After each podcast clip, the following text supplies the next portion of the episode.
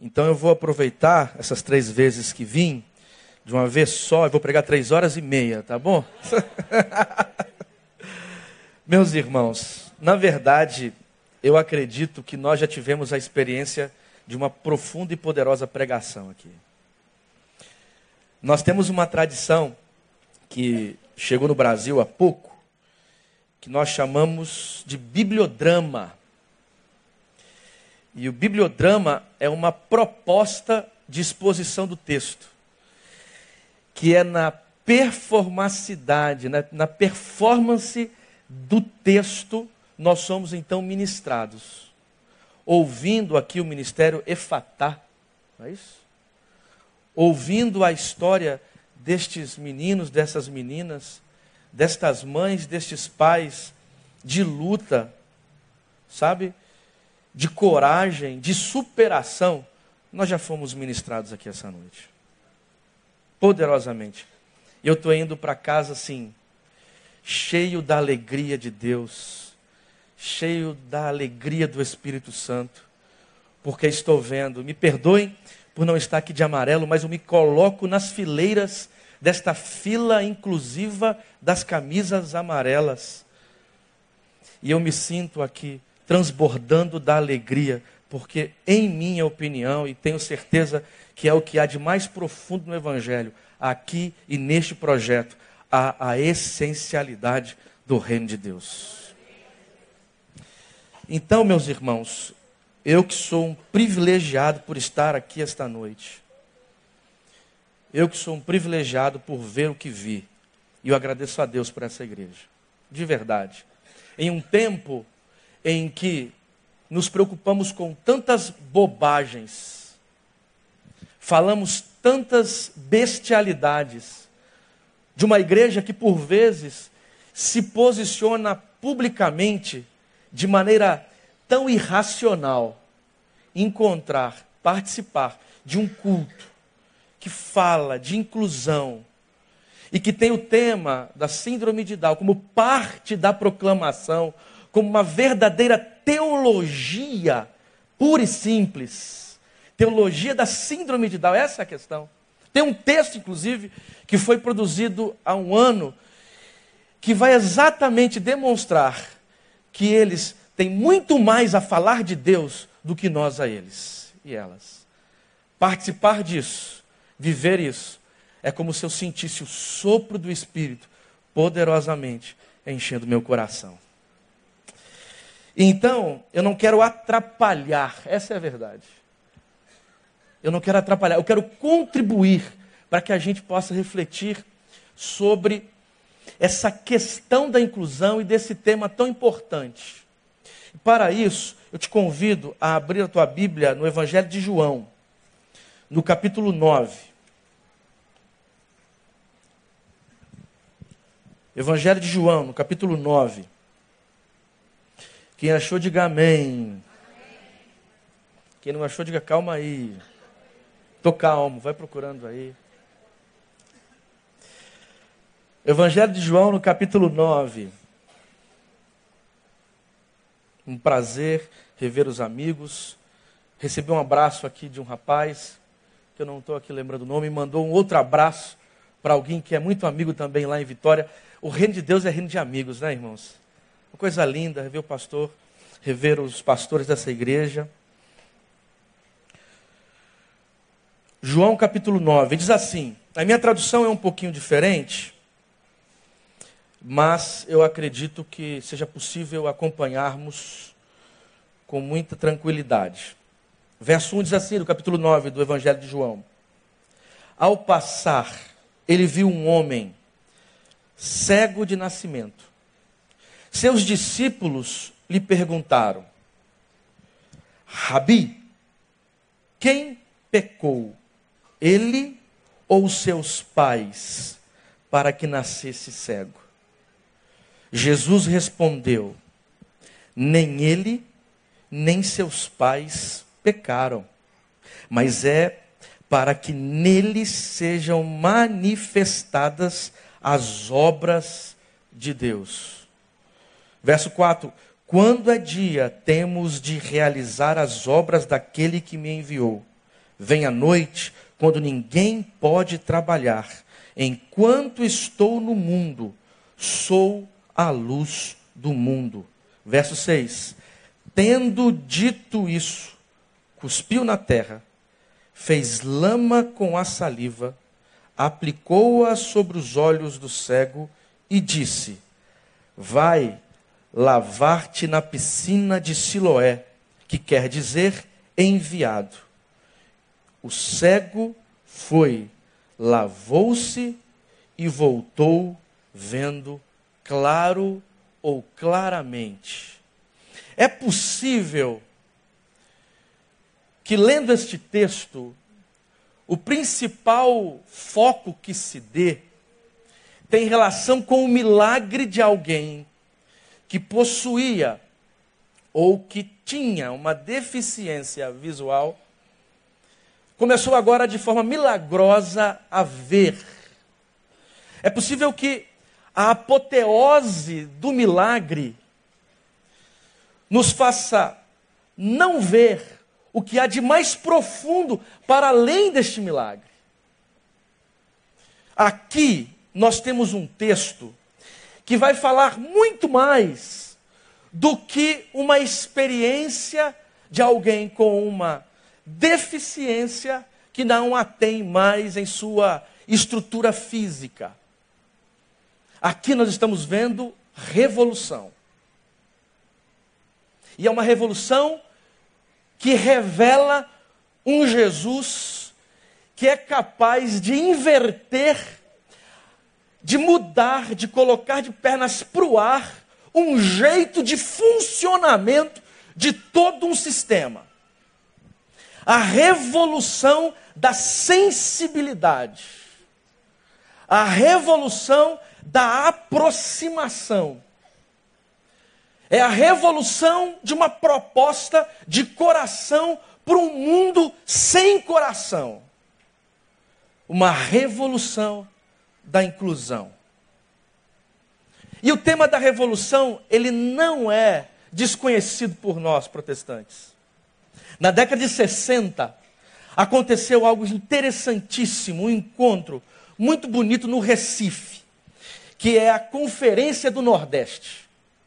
Nessa conferência eram mais de 160 delegados, pastores, líderes protestantes de todo o Brasil. E o tema da conferência, por incrível que pareça, era Cristo e o processo revolucionário brasileiro. Homens e mulheres, cheios do interesse e tomados pelo horizonte da fé.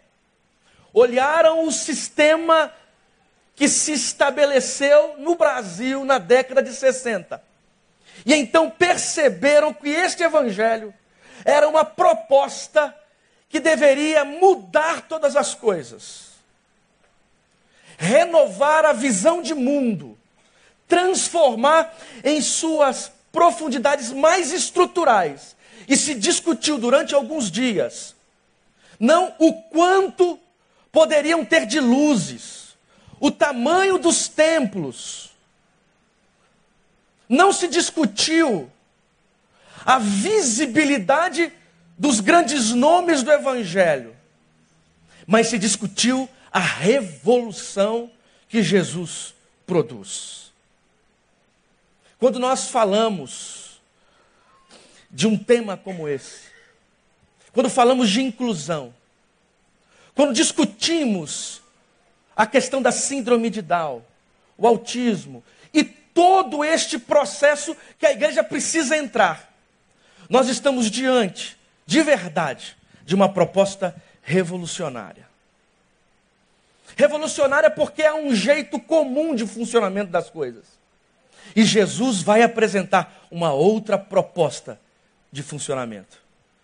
No primeiro século, no tempo em que Jesus surge com o seu discurso, o que era o mundo onde ele apareceu? Qual era o sistema que funcionava em termos socio-religiosos? era um mundo marcado pela exclusão. E uma exclusão legitimada por um discurso teológico e religioso desumanizador. O conceito de puro e impuro, de honra e desonra, de povo e não povo. A maneira de perceber a vida humana e como a religião tratava essa vida humana era marcada por um projeto claramente excludente, desumanizador, desqualificador, que colocava uma marca em uns que tinham mais dignidade e a marca em outros com menos dignidade. Quando Jesus então surge nesse cenário, falando do reino do amor, por isso estamos de amarelo, amarelo que propõe, de alguma forma, em seu processo etimológico, o amar, o dialogar, o se perceber na multiface ou na multiplicidade de expressões, do diferente, do que por vezes não se encaixa a nossa visão mesquinha e limitada de naturalidade. Jesus entra nesse ambiente. E o seu discurso é exatamente um enfrentamento profundo a todo este funcionamento.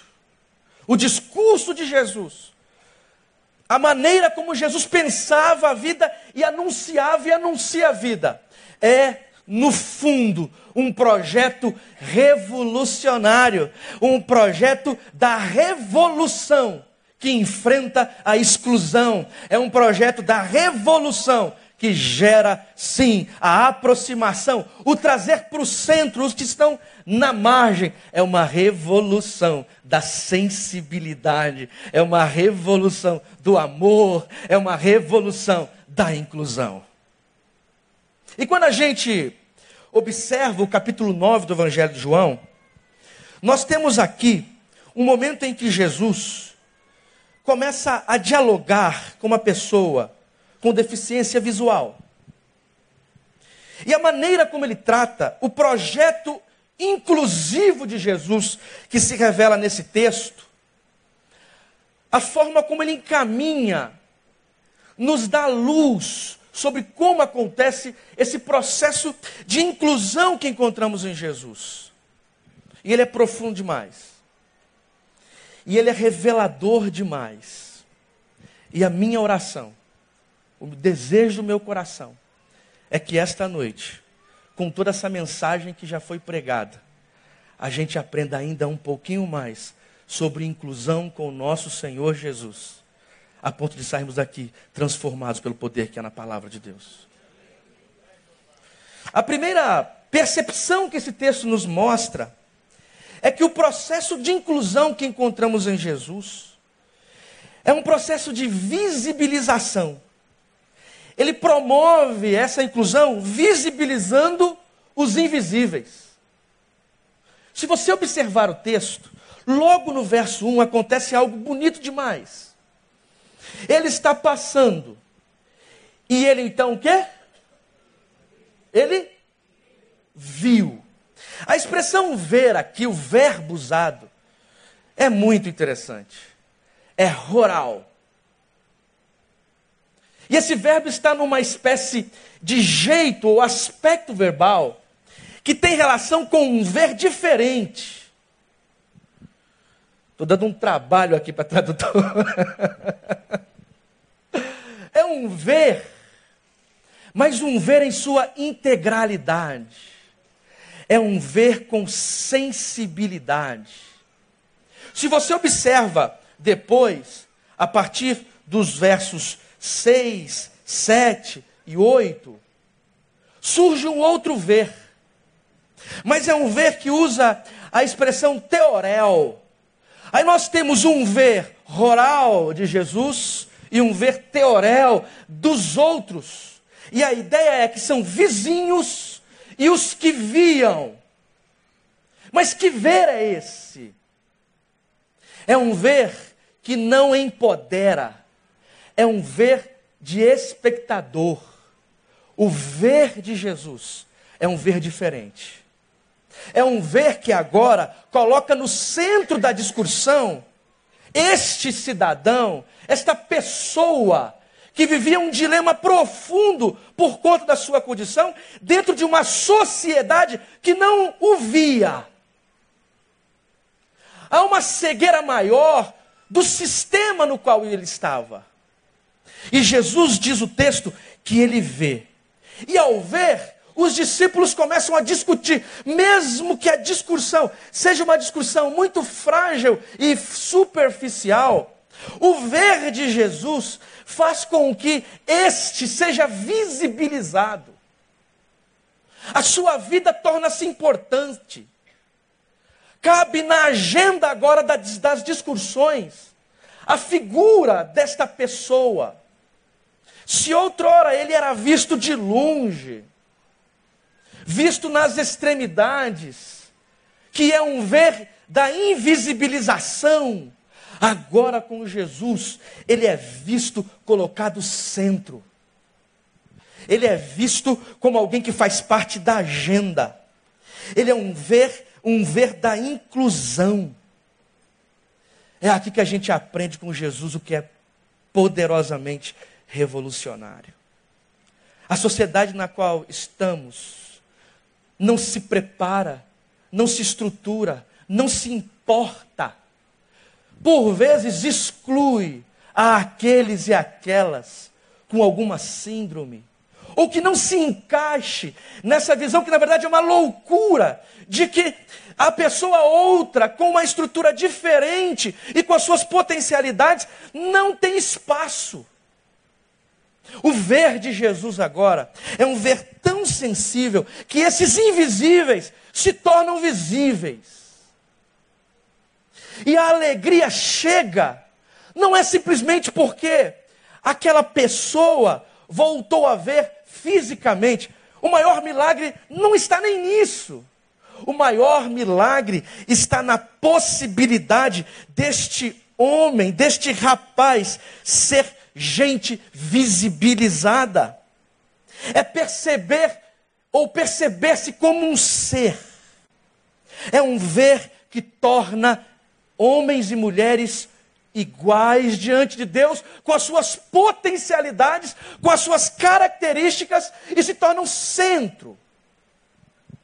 É possível que por vezes a gente perceba claramente como este sistema joga para as margens, esquece, não tem memória, não tem olhar. O problema está na maneira como vemos o Jesus revolucionário, o Jesus da revolução da inclusão. É um Jesus que dá visibilidade aos invisíveis. O texto é bonito, porque ele torna este rapaz parte de nossa agenda. Ouvindo aqui o pastor Neil e vocês contando dessa caminhada, ouvindo a Fernanda, né? A Fran, a Fran falando, a Fran gritando. É Fran ou Fernanda? Ó, oh, foi o pastor que me fez errar. Do vídeo é a Fernanda. A jornalista, a Fernanda. A Fran dançou. A Fran também.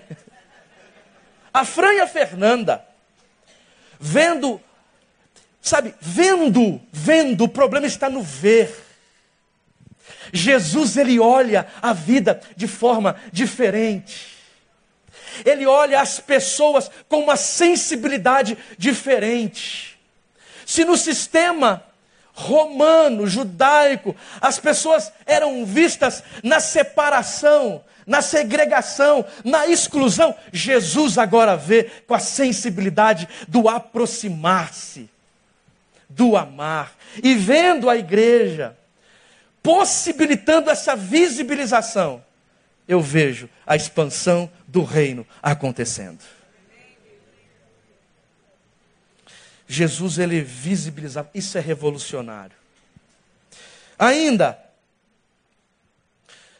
esse processo de inclusão que Jesus constrói com essa pessoa com deficiência visual e que de alguma forma representa todo o procedimento de inclusão e a revolução da inclusão, a gente percebe que há uma mudança na visão de mundo.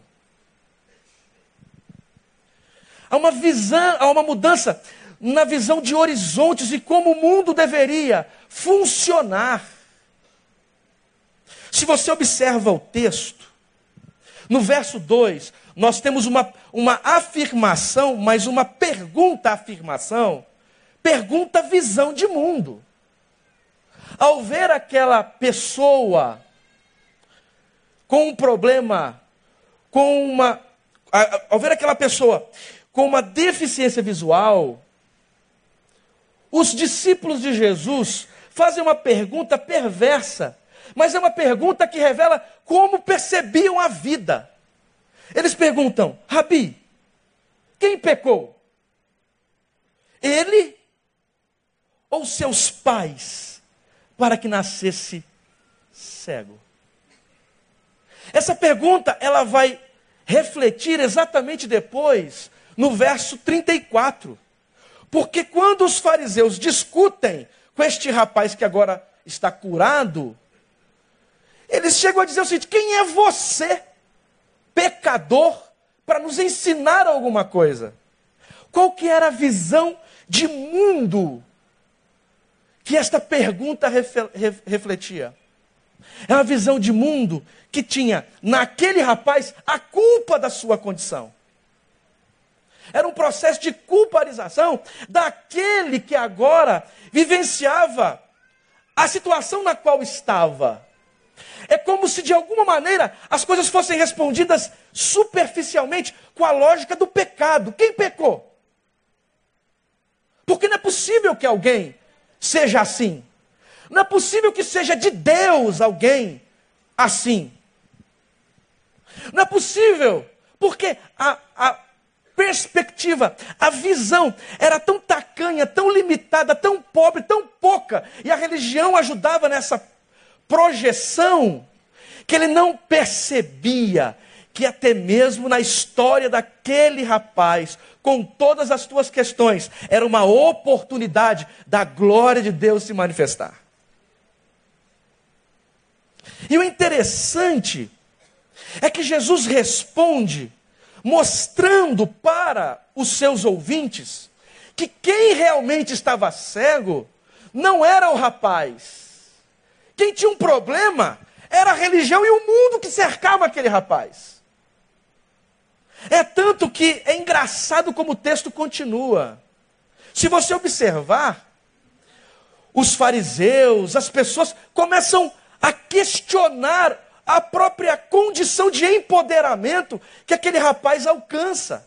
Para eles era impossível ser humanizado aquele que agora estava antes numa condição de desumanização. A visão religiosa não permitia isso. Na verdade, é como se Jesus dissesse: quem realmente tem problema são vocês.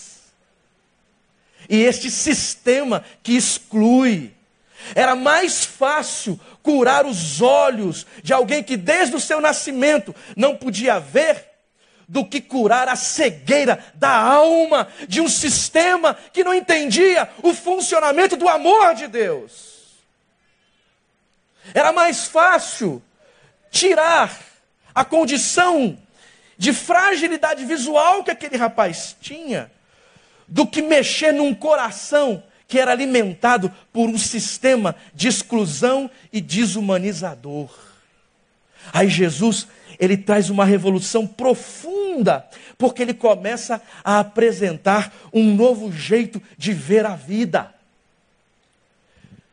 É como se Jesus dissesse: vocês precisam ser evangelizados de verdade, mudar o jeito de ver os horizontes, porque no horizonte do Evangelho há a inclusão e a aceitação do outro.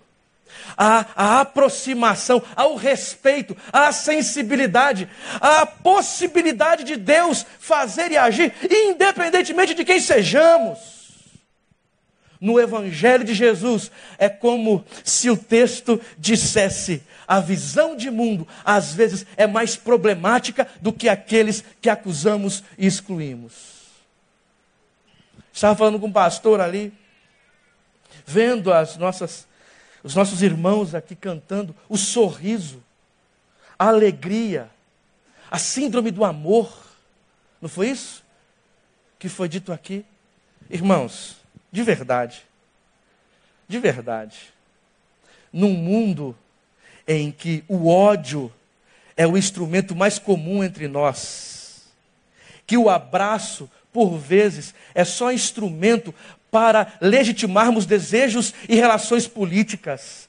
Ver o sorriso, o amor sincero dessas crianças, nós somos é, evangelizados.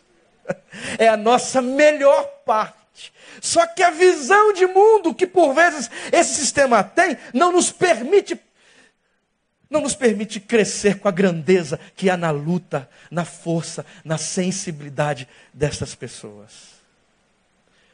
Chegando no aeroporto, no sábado, eu vi uma capa de jornal, do jornal A Gazeta. Quem é capixaba conhece bastante a Gazeta. Quem é, tem algum capixaba aqui? Tudo salve em nome de Jesus.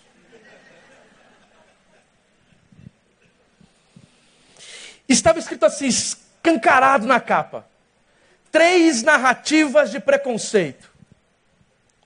Aí o jornal começa a expor. Uma, uma mulher preta, que escreveu um livro sobre as princesas africanas, e um grupo de pais, e eu assim, desconfio, sabe?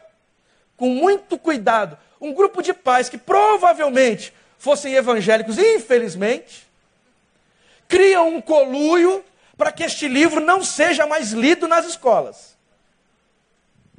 Porque era história de africanos. Eu não conheci esse livro, vou comprar para minha filha.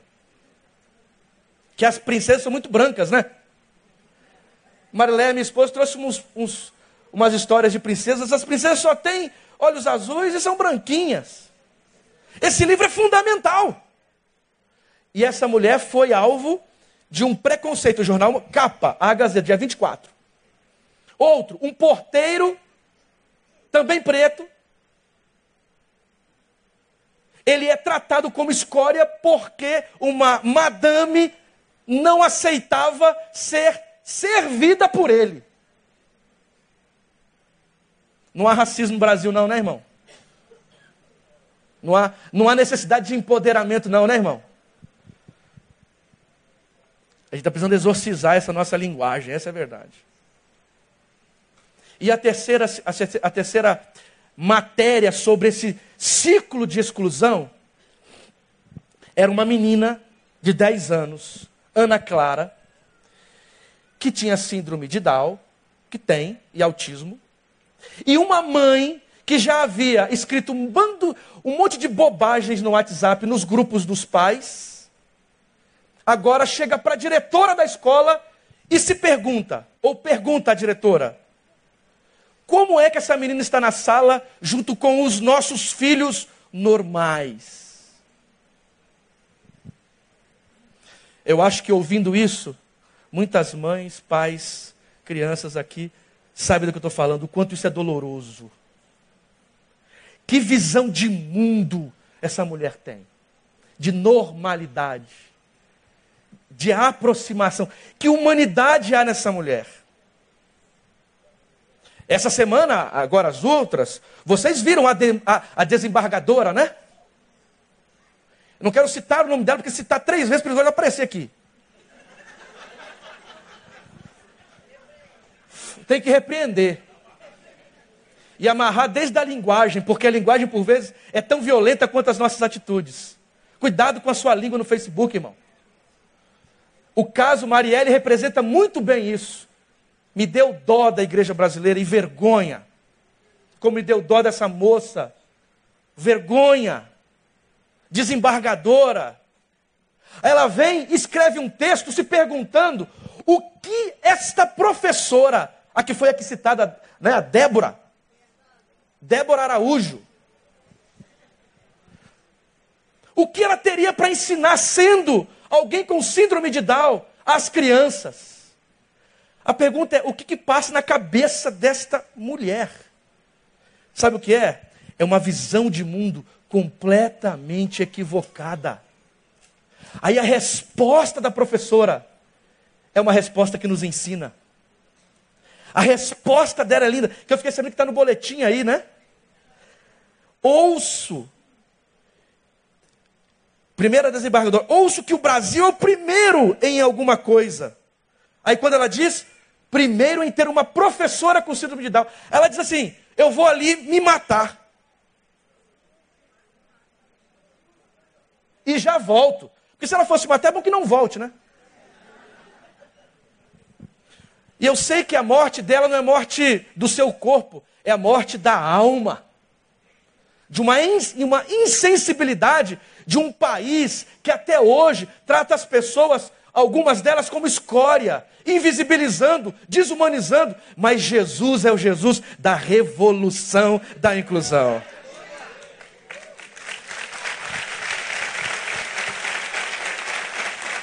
Olha a resposta que a Débora dá. Eu ensino muitas coisas para as crianças. A principal é que elas sejam educadas, tenham respeito pelas outras, aceitem as diferenças de cada uma, ajudem a quem precisa mais. O que eu acho mais importante de tudo isso é ensinar a incluir as crianças e todo mundo para acabar com o preconceito, porque é crime. Quem discrimina é criminoso. A gente precisaria, sabe o quê? Pegar esse negócio, a gente usa muito Facebook, vamos publicar isso em tudo quanto é página. Bota lá no Instagram. Sabe por quê? Porque nós temos que aprender com esta professora profética que o projeto de Deus para o mundo não é um projeto que uns valem menos do que o outro, e que não podemos deixar se tornar natural o desacreditar da potencialidade do outro por conta de uma visão de mundo equivocada. A revolução que Jesus nos traz muda, inclusive, a maneira como vemos o funcionamento das coisas que nos cercam. Amém? Então, que revolução é essa? É uma revolução que consegue contar com a diversidade. E é interessante, porque essa professora, ela consegue ensinar profundamente. E aqui o que foi dito é lindo demais. Porque a pessoa com síndrome de Down, com autismo, tem muito mais a nos ensinar do que a gente tem a ensinar. Sabe o que a gente tem a ensinar? Violência, preconceito, ódio, não é verdade? Nós temos muito mais a ensinar do que desumaniza do que humaniza. E temos muito a aprender sobre abraço, sobre sorriso, sobre sensibilidade, sobre amor, sobre verdade em um mundo que se vive, que vive na mentira, sobre profundidade, sobre cuidado, sobre dança de verdade, dança profética verdadeira, sobre educação. Eis aí o que temos que fazer é mudar a visão de mundo e ouvir o que Deus tem a nos dizer através dessas pessoas. E para terminar, esse processo de, de inclusão que Jesus promove, ele promove humanizando e dando autonomia. Ele promove humanizando e dando autonomia. Se você observar o texto, é interessante a cena. A cena aqui, fundamental, não é da retomada da visão física. Você entende isso? A cena fundamental desse texto é o processo todo. O texto diz no verso 6 que ele cospe na terra, faz lama o pessoal nojento, né? Faz lama. Coloca saliva. Aplica sobre os olhos do rapaz. E faz algo. Vai e se lava. Se você observa o texto, as outras partes, a grande questão era a desumanização desse, desse moço. Porque ele era alguém que vivia da mendicância. Não sabe, nem o nome aparece.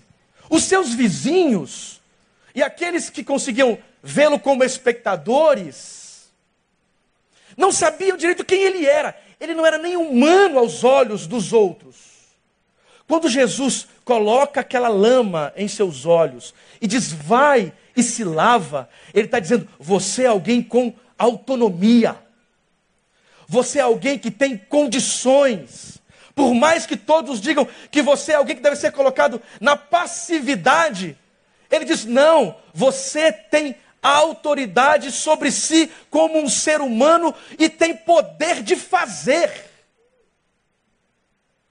não é simplesmente um objeto da, da ação do outro, mas é alguém com autonomia, alguém que vai e faz. Ele vai, se lava e volta agora pro, proclamando esse Jesus que humaniza e traz vida e vida em abundância. A ideia aqui é que o evangelho ele vai resgatando a dignidade humana. Ele vai mostrando o quanto o ser humano vale, e a partir do seu valor revela o reino. Jesus percebe que este rapaz tem suas limitações, mas até mesmo em suas limitações, ele se revela como Deus. A grande questão é que o evangelho que inclui, não é um evangelho que simplesmente traz a pessoa para perto, é um evangelho que traz para perto e dá voz mostra o seu poder, a sua contribuição e o quanto pode nos ensinar. Isso é humanizar na economia do reino. Todos e todas, com as suas características, com a sua formação histórico-pessoal, inclusive com as suas limitações, são potencialmente instrumentos para manifestar a alegria, a celebração, a humanização do reino de Deus. Talvez o grande problema esteja na maneira como olhamos o mundo e a vida. E as preocupações que movimentam os nossos movimentos. Eu fico profundamente impactado. E desejoso que este que esta chama alcance o Brasil todo, para que as igrejas aprendam sobre humanização, empoderamento, autonomia e a graça multiforme de Deus através de todos e todas que estão sob a sua presença. Há uma revolução. Uma revolução da visibilização. Uma revolução do mudar da visão e do horizonte. Uma revolução de construção de humanidade dando autonomia para a glória de Deus. Vamos ficar de pé?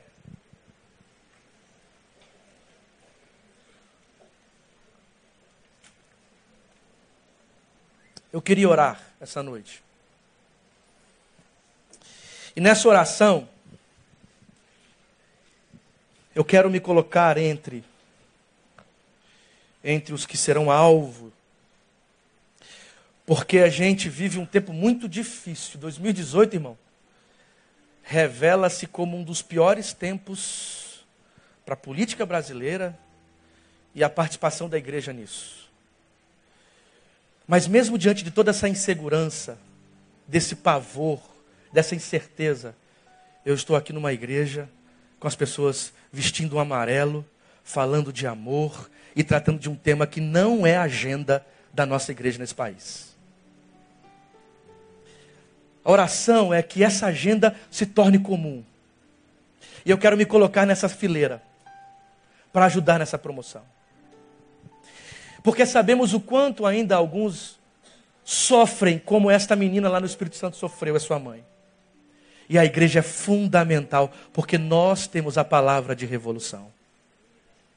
E a nossa revolução não, era, não é para perseguir pessoas, não é para martirizar grupos, não é para expulsar pessoas do nosso convívio. A nossa revolução é revolução para incluir. A porta tem que ser aberta mesmo. E com essa abertura, sabermos bem como fazer, para que estes e estas, todos e todas, tenham voz, sejam tratados com dignidade e vivam profundamente o Evangelho. Ah, Kenner, mas isso é utopia. Isso aqui acontece em Betânia. Ah, irmão, eu acho que pode brotar um coração como o de vocês em cada canto desse país, para que as igrejas possam se amarelar também. Você crê nisso? Vamos orar. Deus, em nome de Jesus, muito obrigado, Senhor, por esta noite termos a oportunidade de ouvirmos, de percebermos a graciosidade da inclusão Ó Deus, que é o Deus da graça e nos alcança a todos e todas. Que a igreja nesse país possa tornar agenda este tema também.